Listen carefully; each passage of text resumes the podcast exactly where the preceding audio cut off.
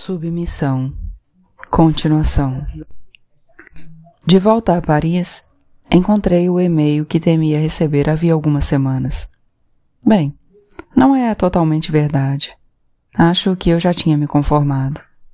A única pergunta que de fato eu me fazia era se Miriam também me escreveria dizendo que tinha encontrado alguém, se empregaria essa expressão.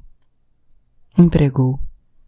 No parágrafo seguinte, declarou que lamentava muito e escreveu que jamais pensaria em mim sem certa tristeza.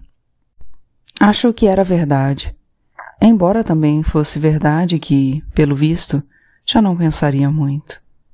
Em seguida, mudava de assunto. Fingia se preocupar imensamente com a situação política na França. Isso era simpático. Fazer como se o nosso amor tivesse de certa forma sido quebrado pelo turbilhão das confusões históricas. Claro que não era totalmente honesto, mas era simpático. Saí da frente da tela do computador, dei uns passos até a janela. Uma nuvem lenticular isolada, de flancos tingidos de laranja pelo sol se pondo, pairava muito alta acima do estádio Charletti, tão imóvel tão indiferente quanto uma nave espacial intergaláctica. Eu senti apenas uma dor surda, amortecida, mas suficiente para me impedir de pensar com clareza. Tudo o que eu via era que, mais uma vez, estava só, com um desejo de viver cada vez menor e com inúmeros aborrecimentos em perspectiva. Extremamente simples em si mesma, minha demissão da universidade criara um vasto canteiro de trabalho junto à Previdência Social e também junto ao meu seguro de saúde complementar, que eu não me sentia com coragem de enfrentar. No entanto, eu precisava. Embora muito confortável, em nenhuma hipótese minha aposentadoria me possibilitava enfrentar uma doença grave. Mas ela permitia, pelo menos, que eu apelasse de novo às minhas garotas de programa. No fundo, não tinha a menor vontade de fazer isso, e a obscura noção kantiana de dever para consigo mesmo pairava em meu espírito quando resolvi percorrer as telas de meu site habitual de encontros. Optei, enfim, por um anúncio publicado por duas moças, Rashida, uma marroquina de 22 anos, e Luísa, uma espanhola de 24 anos. Propunham deixar-se enfeitiçar por uma dupla danadinha e endiabrada. Era caro, evidentemente, mas as circunstâncias pareciam justificar uma despesa um pouco excepcional. Marcamos o encontro para aquela mesma noite. No início, as coisas aconteceram como de praxe ou seja, razoavelmente bem. Elas alugavam um lindo estúdio perto da Place Monge. Tinham queimado incenso e posto música suave do gênero canto de baleias. Penetrei e enrabei as duas, uma depois da outra, sem esforço e sem prazer. Foi só meia hora depois, quando metia em Luísa com ela de quatro, que algo novo se produziu. Rashida me deu uns beijos e depois, com um sorrisinho, passou para trás de mim. Primeiro pôs a mão em minha bunda. Depois aproximou o rosto e começou a lamber meus culhões. Aos poucos, senti renascer em mim, com um deslumbramento crescente, os arrepios esquecidos do prazer. Talvez o e-mail de Miriam, o fato de que, de certa forma, ela me abandonasse oficialmente, tivesse liberado algo em mim, não sei. Cheio de gratidão, eu me virei, arranquei a camisinha e me ofereci à boca de Rachida. Dois minutos depois, gozei entre seus lábios. Ela lambeu meticulosamente as últimas gotas enquanto eu acariciava seus cabelos. Ao sair, insisti em oferecer a cada uma delas uma gorjeta de cem euros. Minhas conclusões negativas talvez fossem prematuras.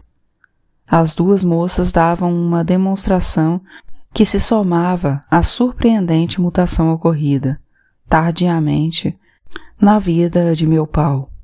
E talvez, se eu revisse Rashida com frequência, um sentimento amoroso acabasse nascendo entre nós. Nada permitia excluí-lo de todo.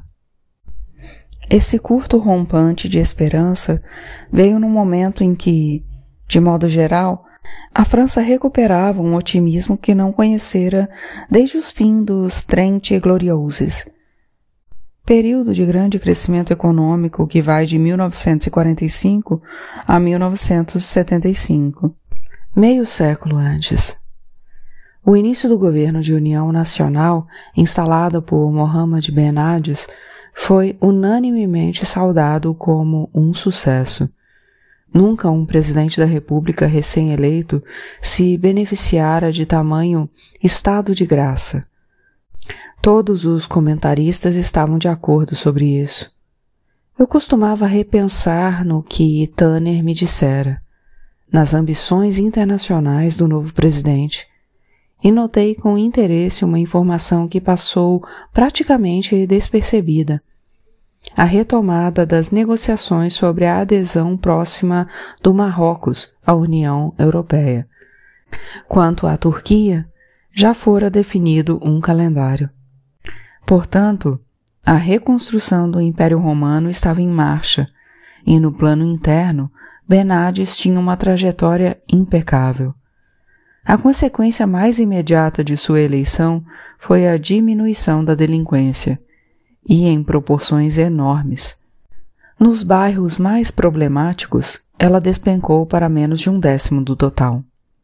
Outro sucesso imediato foi o desemprego, cujas taxas estavam em queda livre.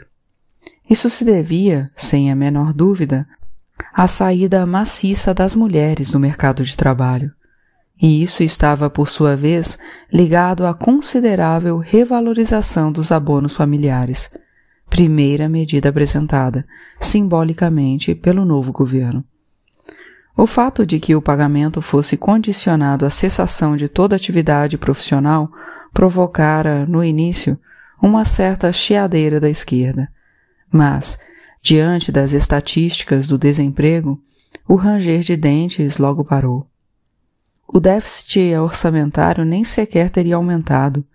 A revalorização dos abonos familiares foi integralmente compensada pelo corte drástico do orçamento do Ministério da Educação Nacional. Até então, de longe, o maior orçamento do Estado.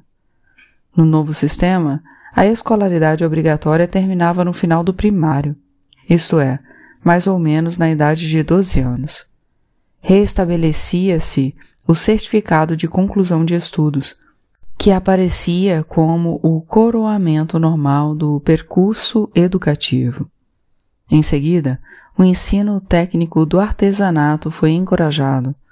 O financiamento do ensino secundário e superior tornou-se, por sua vez, inteiramente privado.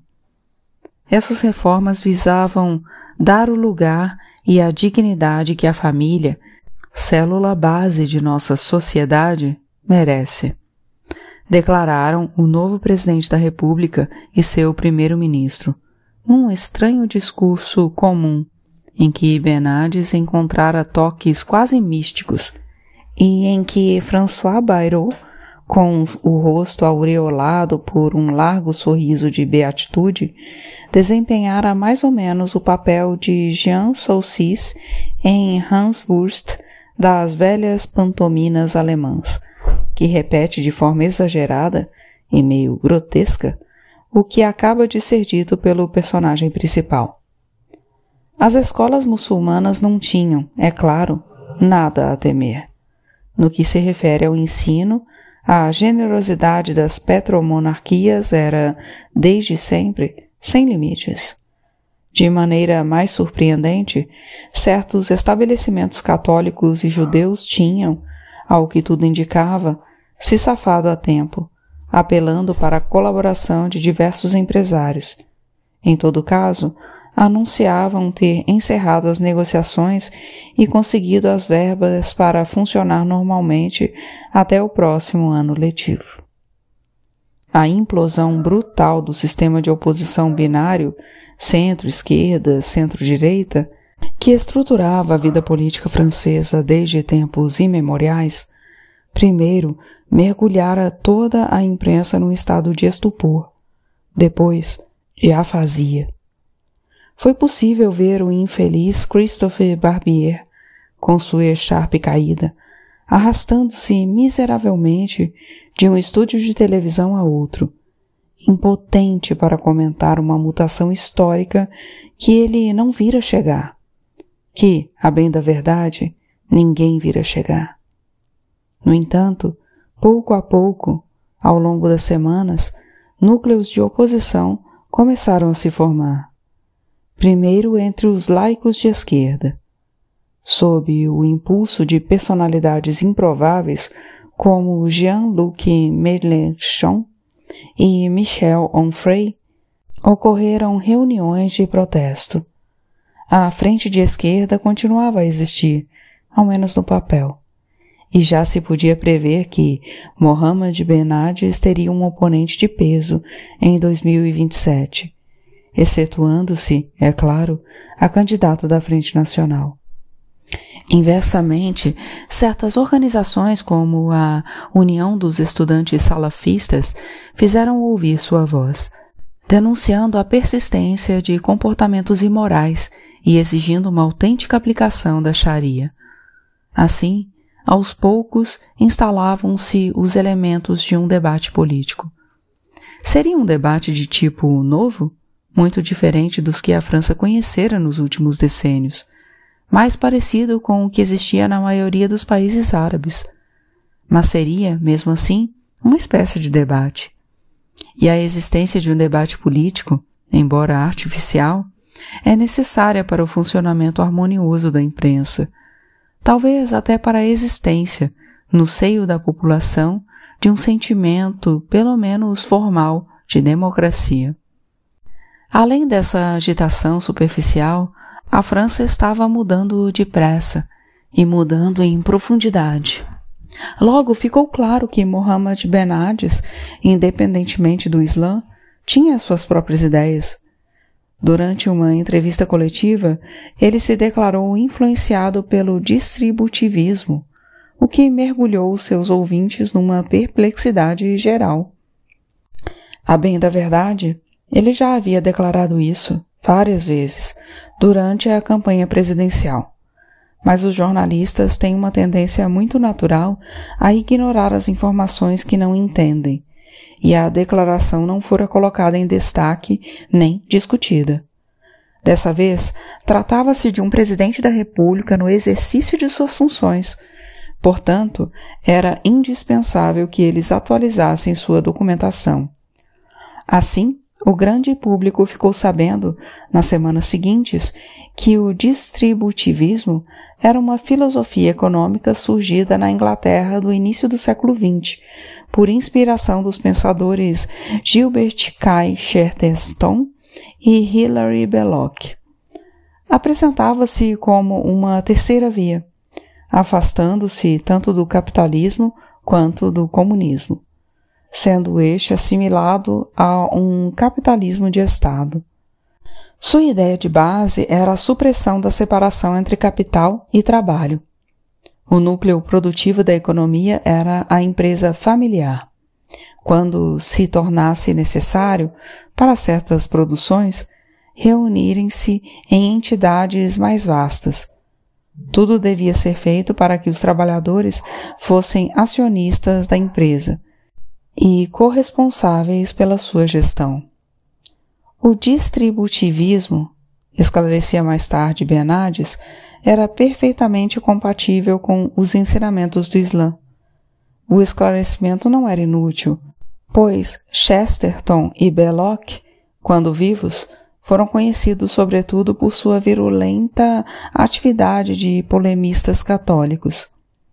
Apesar do anticapitalismo visível da doutrina, logo ficou claro que, no fundo, as autoridades de Bruxelas não teriam muito a temer dessa nova orientação.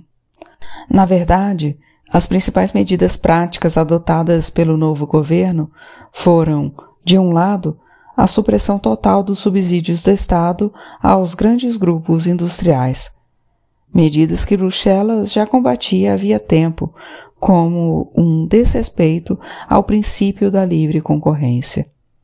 E, de outro lado, a adoção de regulamentações fiscais muito favoráveis ao artesanato e ao estatuto de autoempreendedorismo. Essas medidas foram, de saída, extremamente populares. Fazia vários decênios que o sonho profissional universalmente expresso pelos jovens era, na verdade, montar seu próprio negócio, ou pelo menos ter um estatuto de autônomo. Além disso, correspondiam perfeitamente às evoluções da economia nacional. Apesar dos dispendiosos planos de salvação, os grandes parques industriais continuavam a fechar na França, uns depois dos outros. Enquanto isso, a agricultura e o artesanato safavam-se às mil maravilhas e até conquistavam, como se diz, parcelas de mercado. Todas essas evoluções arrastaram a França para um novo modelo de sociedade, mas a transformação deveria permanecer implícita até a publicação clamorosa de um ensaio escrito por um jovem sociólogo.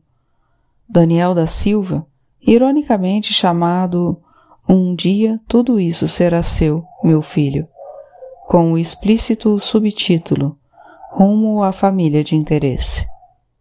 Na introdução, ele prestava homenagem a outro ensaio, publicado uns dez anos antes, do filósofo Pascal Bruckner, em que este, verificando o fracasso do casamento de amor, pregava um retorno ao casamento de interesse. Da mesma maneira, Da Silva afirmava que o laço familiar, em geral o laço entre pai e filho, não podia de jeito nenhum se basear no amor, mas na transmissão de uma competência e de um patrimônio. A passagem generalizada ao regime de salários deveria necessariamente, a meu ver, provocar a explosão da família e a atomização completa da sociedade, que só conseguiria se refundar quando o modelo de produção normal fosse de novo baseado na empresa individual. Frequentemente, o sucesso das teses antirromânticas se devia a polêmicas, mas antes de da Silva, elas custavam a se manter no radar da mídia, pois o consenso universal da imprensa dominante girava em torno da liberdade individual, do mistério do amor e de outras coisas desse gênero.